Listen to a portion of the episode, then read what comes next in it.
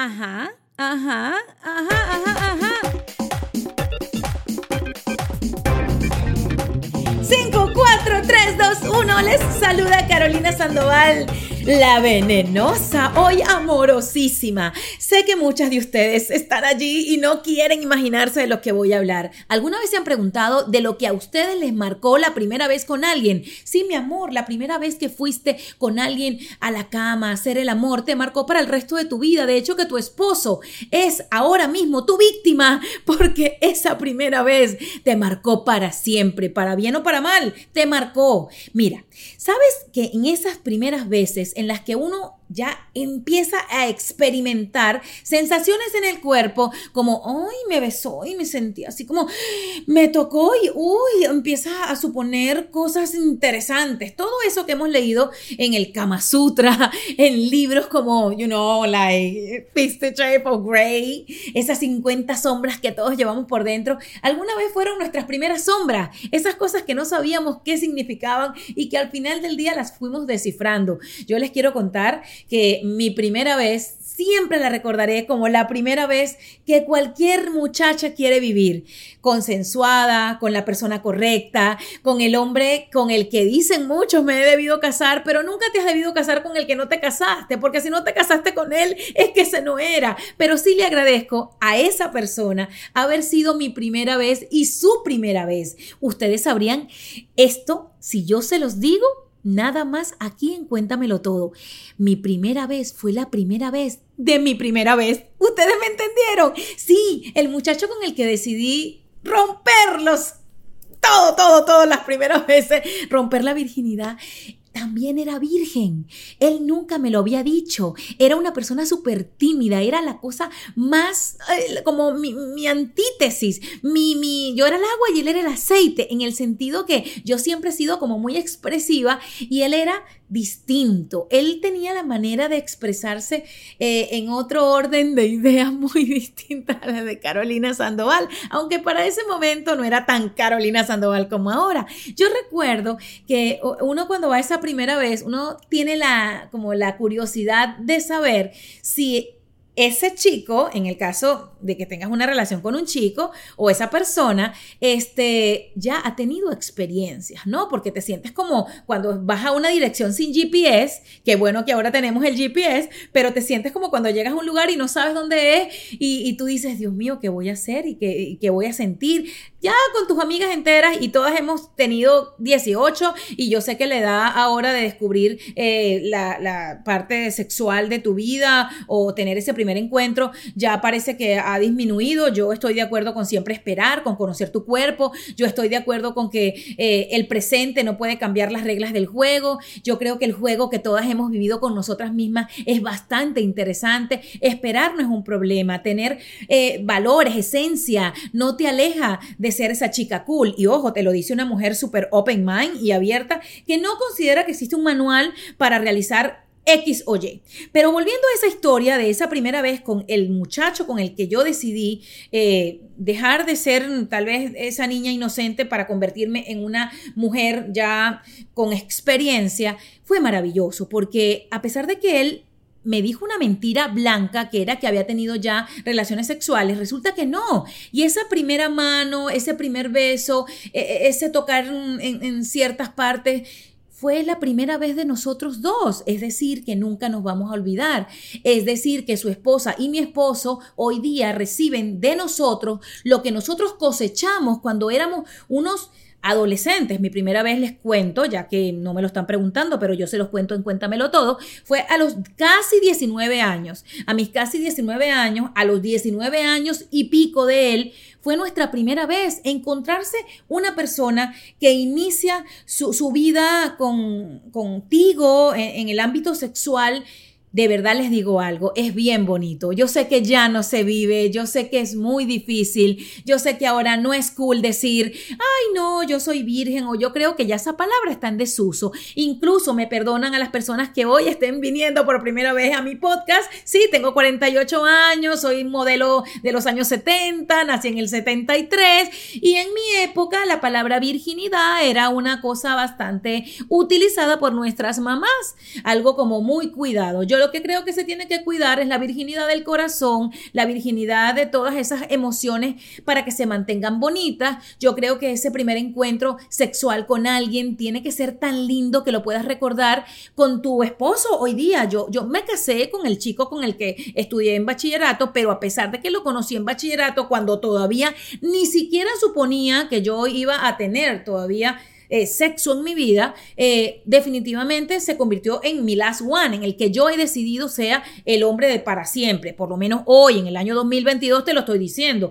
Estoy casada con el hombre que decidí estar por el resto de mi vida, así como me lo dijo el sacerdote el día que me casé. Sí, yo creo en eso. Aunque muchas personas lo pongan en duda, yo estoy con el hombre indicado. Pero cuando yo tuve mi primer encuentro sexual, eh, definitivamente, ya con casi 19 años, estaba convencida que eso marcaría el desarrollo de mi vida sexual y no me equivoqué. Era como un instinto, mis primeros orgasmos, mi primer descubrir de qué me gustaba, de dónde quería que me tocaran, de cómo sentía eh, mejor o cómo me sentía más cómoda. Es tan importante conocer tu cuerpo antes de que otra persona conozca tu cuerpo de la manera que tú deseas. Y creo que esas cosas suceden cuando te sientes suficientemente cómoda con tu cuerpo, con tu sexualidad, con tu orientación sexual, con la forma en la que la sociedad te mira y tú miras a la sociedad. Y eso todo me pasó, todo estaba en su punto, era perfecto. Yo recuerdo haber llegado una vez a la universidad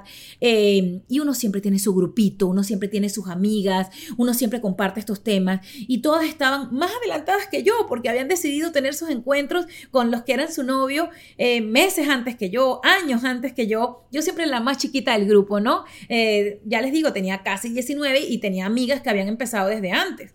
Este, y bueno, en Venezuela, pues es otra dinámica, todo, toda mi vida, todo lo que soy hoy día se lo debo al país en donde me crié y donde aprendí a caminar, donde aprendí a, leer, donde aprendí a amar, donde aprendí a besar, todo lo aprendí en, ese lugar maravilloso que queda en Sudamérica y que hoy día tiene mis mejores recuerdos. Y, se los cuento porque también tiene mucho que ver con la cultura. Yo sí me, di cuenta aquí cuando me convertí en mamá que hay gente que te empieza a decir cosas que, que no van de acuerdo con lo que tú viviste y tú dices, ya va pero entonces si yo eh, dejé de pronto de ser virgen, vamos a utilizar la palabra en desuso, eh, a los casi 19, ¿cómo voy a para mí tener como normal o, aceptable? Perdón, perdón, me está saliendo mi lado conservador, les estoy pidiendo disculpas desde ahora, que para mí los 13 años sea la edad en que tú eliges, que todavía no tienes ni los pechos desarrollados, ni sabes dónde te gusta que te toquen. Bueno, yo entiendo que ahora con la velocidad que van las redes sociales y con todo lo que está ocurriendo,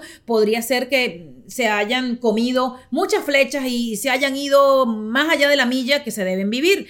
Pero sí pienso y agradezco a la vida que me tocó, en el año que me tocó, haberme convertido en mujer de 18 para 19 años. No me siento mejor que nadie, no me siento maestra en ningún sentido, pero sí me siento una persona con autoridad como para hablar de esto y darte mi opinión de mi experiencia. Tengo conocimiento. Y mira que quiero ser prudente con tratar de no mencionar nombres porque en este sentido sí tenemos que ser absolutamente respetuosos de gente que se sintió presionada socialmente porque ya todas las cinco amigas habían tenido relaciones sexuales y ella tenía que también decirles que ellas también. O sea, hemos visto series que vemos en diferentes plataformas en donde encontramos chicas y chicos que tienen que hacer algo que no quieren hacerlo porque lo tienen que hacer. Tú no tienes que hacer nada que tú no quieras hacer, primero que nada. Y en segundo lugar, escucha la voz de la experiencia, que eso que nos decían nuestros abuelos es lo mismo que vas a repetir tú, porque la experiencia sabe más que todo, mi amor, más sabe el diablo por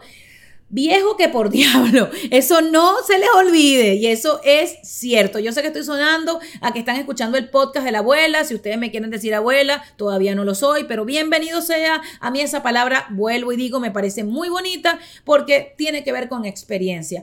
A veces esperar es muy conveniente para el desarrollo de tus emociones. A veces cuando te vas a enfrentar a una primera vez, nada más imitando y valorando a lo que a otra persona le parece normal, pero que tú todavía no estás listo o lista, eso te va a causar una herida, un trauma, un choque, un bloqueo, que más adelante te va a impedir amar a quien decidiste amar, entregarle lo mejor de ti a esa persona. Yo soy muy abierta y muy expresiva en mi vida íntima con mi esposo. O sea, yo soy de las que cuenta, ay, yo me acuerdo mi primera vez. Y aunque parezca ridículo y aunque a muchas personas les parezca como, ay, todavía tiene 48 años y todavía recordando la primera vez. Bueno, sí, yo soy de esas. Yo soy de esas, yo sigo llevando un diario, yo sigo hablando eh, así como hablo con ustedes aquí en Cuéntamelo Todo, con mi hija, que es una chica de 18 años, y obviamente mamás que me están escuchando, y papás, eh, hermanos, tías, uno cuando escucha a esta generación hablar de ciertas cosas, yo digo, ay Dios mío, yo no quiero que esa sea la primera vez de nadie. Y ojo, gracias a Dios tengo una hija que me pregunta todo, ella sabe todo de mí, todo sobre mí, eh, y cuando tenga que contarme sobre su vida personal, estoy abiertísima, vuelvo y digo, no es que considero que exista una edad establecida para empezar o iniciarte, pero cuando te vayas a iniciar en el tema de eso que conocemos como hacer el amor, me parece que tiene que ser porque esta que está aquí, o sea, tú lo has decidido, lo has internalizado, lo quieres vivir a plenitud, no te o sea, las consecuencias, las consecuencias de hacer algo, incluso, ¿qué te pasa cuando comes algo a lo que eres alérgica? ¿Qué te pasa cuando vas a un lugar que no quieres ir? Es exactamente una metáfora, pero muy parecida la historia a la realidad. En serio, yo conocí gente que, recuerda su primera vez como algo tan tóxico, como algo tan brusco, como algo tan lejos de recordarse con una sonrisa, que tuvieron que pasar años para que en su cerebro tuviesen que colocar otra primera vez que ellas quisieran recordar como la primera vez que hicieron el amor con amor enamoradas de la persona que eligieron que es un proceso. Yo estoy segura que si yo hago una encuesta, ¿te acuerdas de tu primera vez? Voy a encontrar muchas caras que van a decir, uy, no, no la quiero ni recordar. También voy a encontrar muchas sonrisas y voy a, a ver mi caso reflejado en esas caras, que no puedo dejar de reconocer que la caricia, que la forma en la cual llegaba el beso al cuello, la forma en la cual se descubrían los labios unos con el otro y esos labios iban yendo a lugares que es como automático, así como cuando tú vas a dar esa primera vez eh, leche materna a tu bebé, que ese bebé no sabe dónde queda el pecho, no sabe que eso es para comer, pero que cuando tú te lo pegas a tu pecho, succiona y es como una conexión. Yo creo que hay cosas muy parecidas en la vida, porque existen muchos libros sobre la sexualidad y sobre cómo enfrentarla, y existen gente especializada en hablarnos de estos temas, estos temas que son para algunas personas gráficos, para otras personas son la cosa más cotidiana, otras...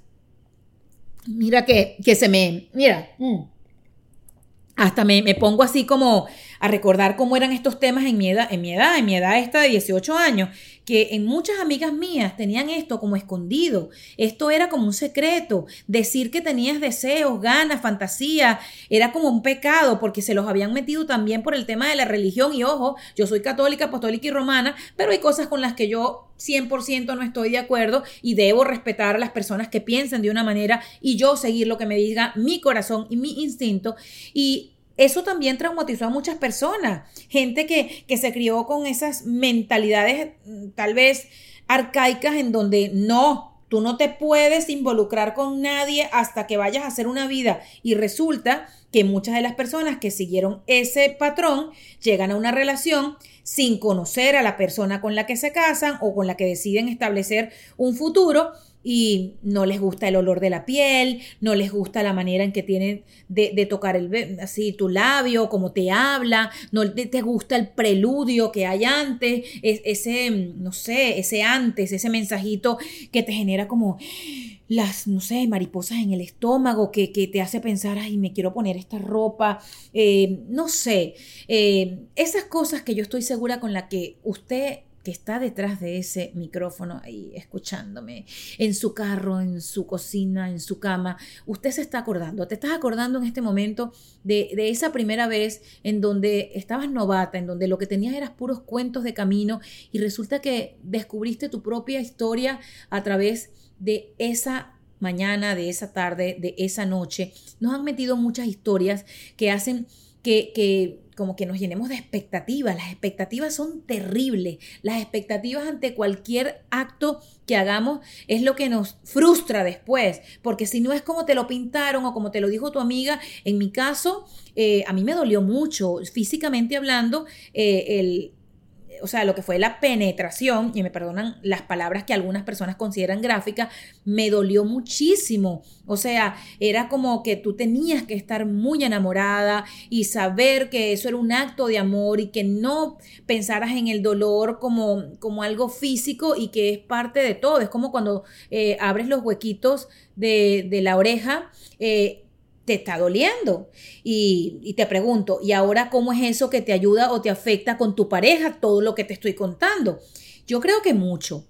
Yo creo que te ayuda mucho el hecho de recordar que esa primera vez que físicamente para una mujer que siempre tal vez hay cuentos como que manchó la sábana de rojo, que la manera en que el hombre supiera que tú eras virgen era que te doliera la penetración. O sea, esas, esas cosas que te contaban con una connotación como que es importante que te duela.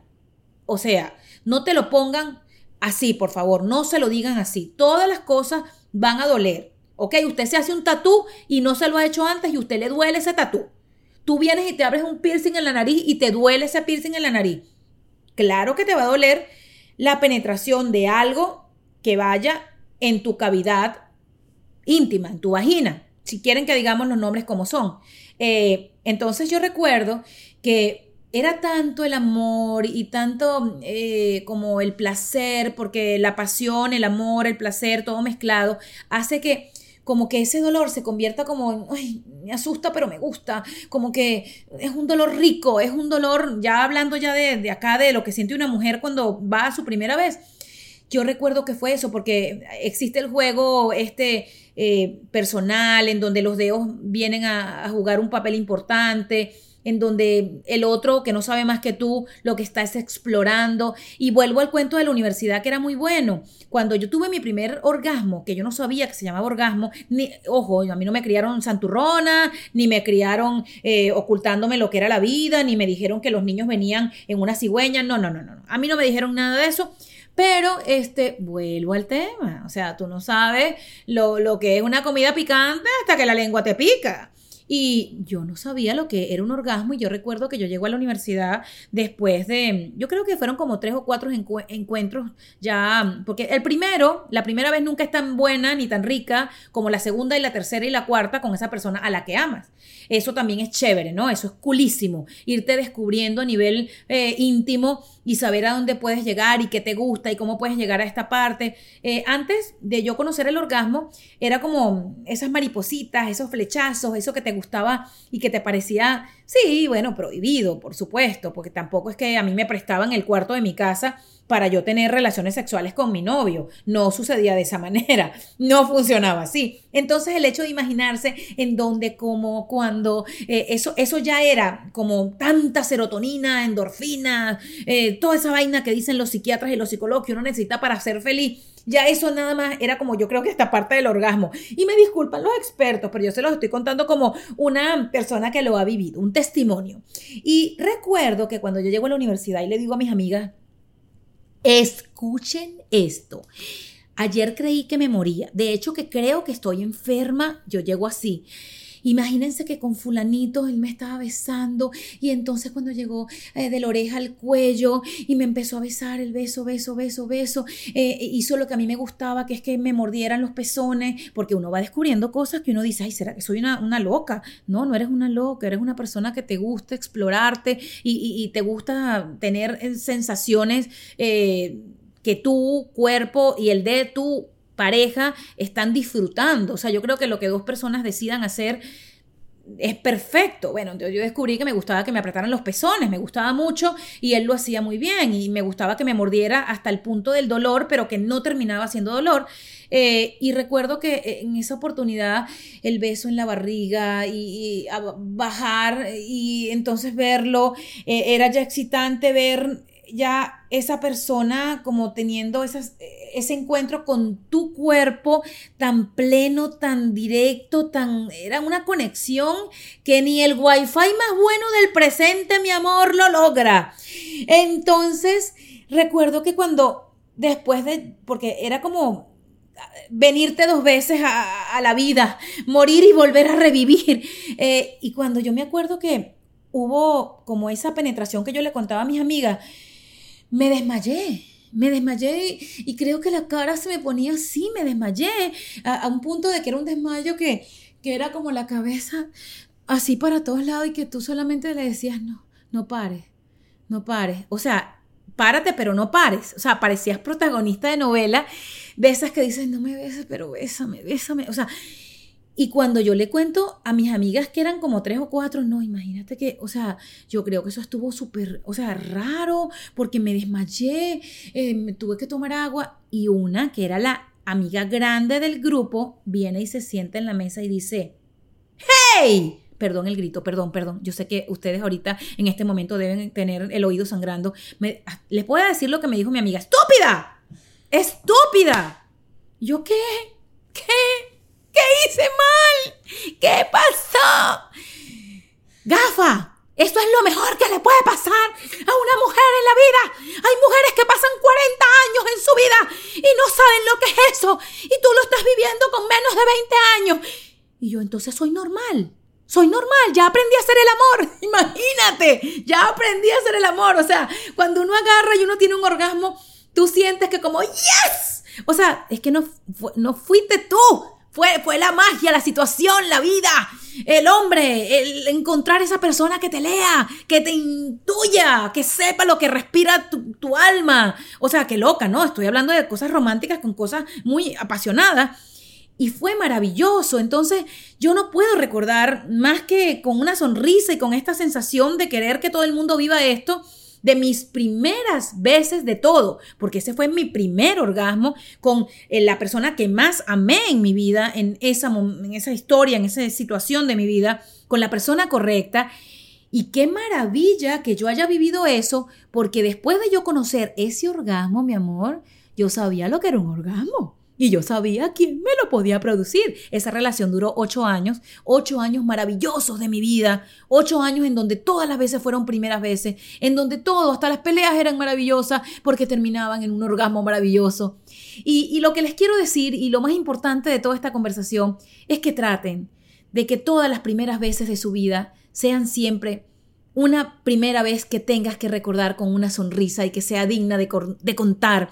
Y, se los digo con nostalgia porque a este punto uno ya es mamá y uno quisiera que todas las amigas de las hijas, de los hijos, que toda la gente que uno conoce te pudiera contar una maravillosa historia y resulta que no todo el mundo tiene una maravillosa historia porque estamos en una vida tan rápida, en unas circunstancias tan, tan extrañas que todavía estamos entendiendo o tratando, tratando. Mira que se me enreda hasta la lengua porque yo cuando prendo este micrófono digo, ay Dios mío, yo te pido que no vaya yo a herir a nadie con mis pensamientos que están mezclados entre lo convencional y lo muy para acá, open mind. Son como una, una mezcla. Mira que mis hijas han estudiado en colegio católico, pero ya les estoy contando que hay cosas de, de ciertas partes de, de la religión con la que yo no comulgo. Pero a mí me gusta la formación católica de los colegios en cierto punto porque creo que uno debe creer en algo. Pero mira, ¿no? Entonces, esta mujer que les está abriendo su corazón y te está hablando de lo lindo que fue mi primera vez, que ustedes dirán, y estoy convencida que cuando muchas personas llegan a este punto de escuchar el podcast, y no son mis seguidores o no me quieren o no son mi fan y está para que me está contando a mí su primera vez, bueno, para hacerte pensar en la tuya, para preguntarte y me encantaría que me lo dijeras en mis diferentes redes sociales, arroba veneno sandoval en Instagram, donde casi somos 3 millones de seguidores hoy, que estamos aquí eh, un día después del Día de los Enamorados del año 2022. Qué bueno, ojalá que si no me conoces, empieces a conocerme podría ser tu mejor amiga o, tu peor recuerdo. podría ser lo que tú quieras porque al final del día las expectativas que tú tengas de mí no van a ser la realidad de lo que yo te esté dando. Yo te estoy dando lo mejor de mí y qué bueno que esa primera vez generó toda esta persona que soy y cuando tengo mis desafíos, mis retos en la vida, que tengo una maravillosa historia amorosa desde el inicio hasta el presente, yo digo, qué maravilla porque me he disfrutado todo con una intensidad y con algo siempre que me deja una moraleja. Y la moraleja es, trata, y te repito, que todas tus primeras veces de lo que sea que vayas a hacer se recuerden como algo que tú y solamente tú decidiste y alguien no te obligó a hacer. Eso es lo que tienes que estar muy atenta porque en este caso te puede marcar para el resto de la vida. Hoy día disfruto de la mejor vida íntima con la persona que me casé, que es un hombre súper abierto, que nos casamos luego de los 40 años, que habíamos vivido todo lo que habíamos decidido vivir en nuestra intimidad hasta donde nos gustó vivirlo, eh, sin más, sin menos, sin tener nada de lo que pudiéramos arrepentirnos. Hoy día forman parte de nuestras conversaciones en la cama. Creo que una pareja tiene que hablar de todas estas cosas y estoy segura que tú que estás allí tienes mucho que contarme, me estoy despidiendo mucho. Esto fue Cuéntamelo todo con Carolina Sandoval. Y si ayer no disfrutaste del Día de los Enamorados por no tener a alguien, ámate tanto como para amarte en la oscuridad de tus pensamientos y en las fantasías más íntimas de tu corazón. Te quiero mucho. Soy Carolina Sandoval y hoy estoy aquí para ti.